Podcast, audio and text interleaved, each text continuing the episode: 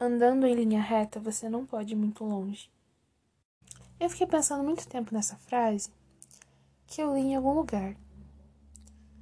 E assim, sabe aquelas frases que a gente acaba esbarrando por acaso e aí você sente como se fosse um tapa na tua cara, como se tivesse vindo assim um, um estranho que você nunca viu na vida e tivesse te dado um tapa em que fica marcado a palma da mão e os cinco dedos assim na sua bochecha? Foi isso que aconteceu comigo. Eu acho que tá muito batido é, a analogia de que a vida é uma montanha russa. Mas eu não consegui pensar numa melhor.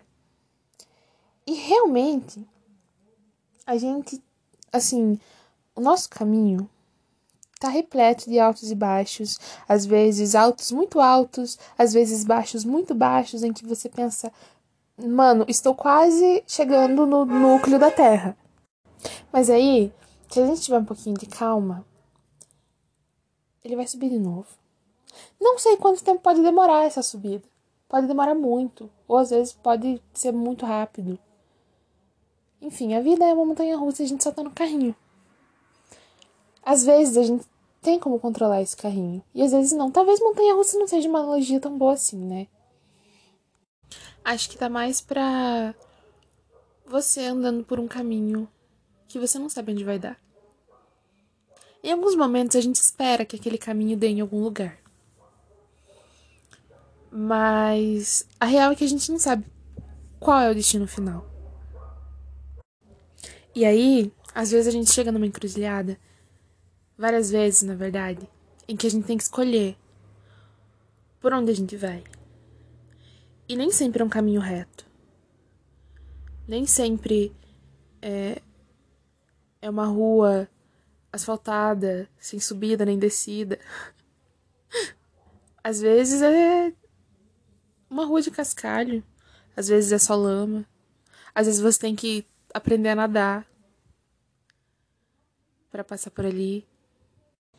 E a gente também tem breves companhias nesses caminhos. Como se você estivesse fazendo, sei lá, uma trilha. E aí você encontra outra pessoa que tá passando por ali. E aí vocês vão juntos até certo ponto. E aí vocês se desencontram. Porque a pessoa escolheu outro sentido para seguir. Porque talvez vocês brigaram sobre para onde vocês tinham que ir na trilha. A verdade é que a gente só se tem na vida. E é muito difícil tentar enxergar isso sabendo que o maior medo das pessoas é morrer sozinho. Mas não tem como não morrer sozinho. Literalmente não tem como não morrer sozinho, como não ser enterrado sozinho, como não descobrir o que vem depois da morte sozinho.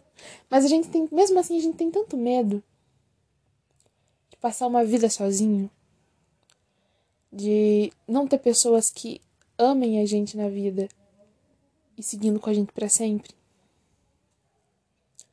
E se for parar para analisar isso, a gente sempre vai ter pessoas amando a gente a vida inteira. Até o pior ser humano do mundo tem alguém que ama ele. Mas se você parar para observar, às vezes são pessoas diferentes. Na minha vida são pessoas diferentes. Usando a minha vida de exemplo aqui, porque não sei a realidade de quem está escutando isso. Mas o meu amigo mais antigo fazem seis anos que somos amigos. Todos os amigos que eu tive antes disso se perderam na minha vida em algum momento.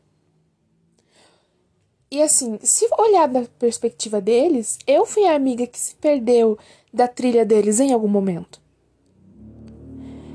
E, e não, não tem como evitar se afastar de algumas pessoas.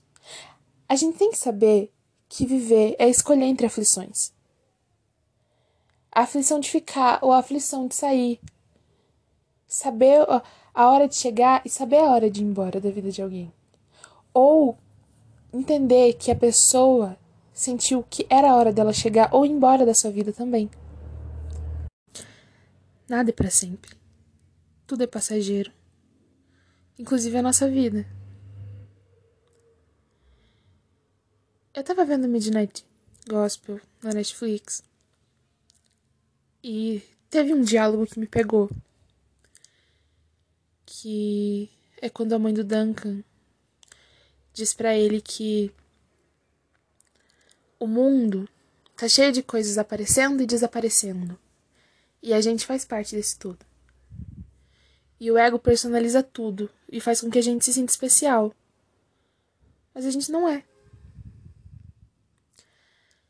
E se for parar pra pensar né, nisso, focado na nossa vida e, e, nas relações que a gente tem com outras pessoas, é, talvez a gente pense que a gente faz muita diferença na vida de alguém que a gente não faz. Ou a pessoa pense que ela seja tudo para você e ela não é. Ou talvez a pessoa pense que ela não é nada para você. Mas na verdade ela é muita coisa e ela significa muito para você. Isso não quer dizer que a gente vai ficar para sempre na vida um do outro. Em nenhuma das ocasiões. A pessoa pode ser o seu mundo agora, mas isso não significa que ela vai ficar na sua vida para sempre. O que a gente tem é vontade de que a pessoa fique na nossa vida para sempre. A gente sente uma ausência e, e um desespero, uma angústia sofrendo por antecipação, pensando que a pessoa pode ir embora. E a gente não quer isso e fica pensando, nossa, como eu vou viver sem essa pessoa? A gente vive. Outra pessoa também pode pensar isso da gente e, e ela vive. É muito estranho pensar que cada ser humano tem uma história que não depende nada da gente. Você é o personagem principal só da sua própria vida. Assim como seu amigo é o personagem principal da vida dele. E você não tem quase nada a ver com isso. Só ele. Sua mãe, seu pai, seu irmão, todo mundo, até o seu cachorro. Nada na vida é linear. Nem o tempo, nem o nosso caminho, nem a relação que a gente tem com outras pessoas, nada é estável. Nada é eterno. Mas também nada é tão sem sentido que não deixe marcas na gente para sempre. E ter essa realidade, ter essa, essa visão de realidade é, é muito doido porque quando você percebe isso, quando você assimila isso na sua cabeça, é muito difícil viver intensamente saber, com alguém sabendo que uma hora você vai ter que se despedir daquela pessoa. E pode demorar uma vida, pode não demorar nada. E é muito difícil também conciliar isso com a relação que você tem com ela. Sabe? Vivendo agora, aproveitando enquanto você tem a pessoa na sua vida, mas você não consegue parar de pensar que uma hora você não vai ter mais.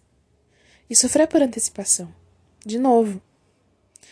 Porque não tem nada mais humano do que ter emoções. E não poder controlar elas. E isso também é sofrer por antecipação. Então, a gente tem que tomar muito cuidado em relação a isso. A gente tem que tomar muito cuidado para não ficar pensando toda hora que a pessoa vai ser só um, uma memória para você um dia. Porque não vale a pena uma memória que não foi vivida, só foi pensada. Não vale a pena você viver com a pessoa agora pensando que ela vai virar uma memória no futuro. Quando a memória chega e o futuro também, você pensa que não viveu o suficiente para ser uma memória mais marcante. Não vale a pena ter uma memória pensada. É muito melhor ter uma memória vivida. E eu só aprendi isso depois que eu senti que eu não vivi o suficiente com alguém, que eu perdi. E eu sei que essa pessoa tá feliz agora. Tendo encontros e desencontros na vida dela com outras pessoas.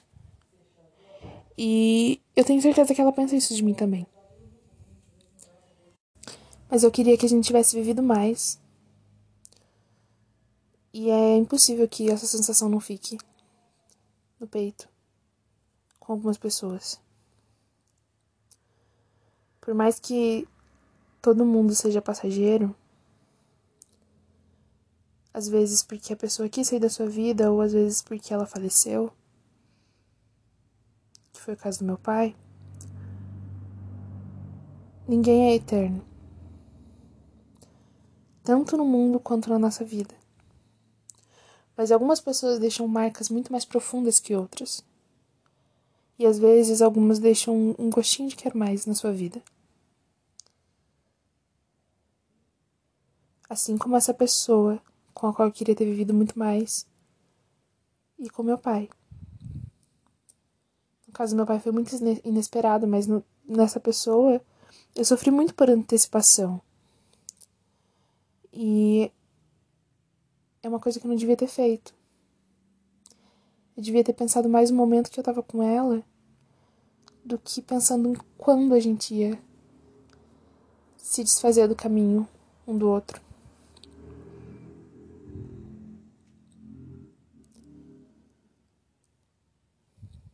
É isso.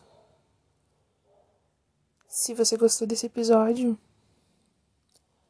compartilhe com seus amigos ou só continue acompanhando até o próximo episódio. Tchau.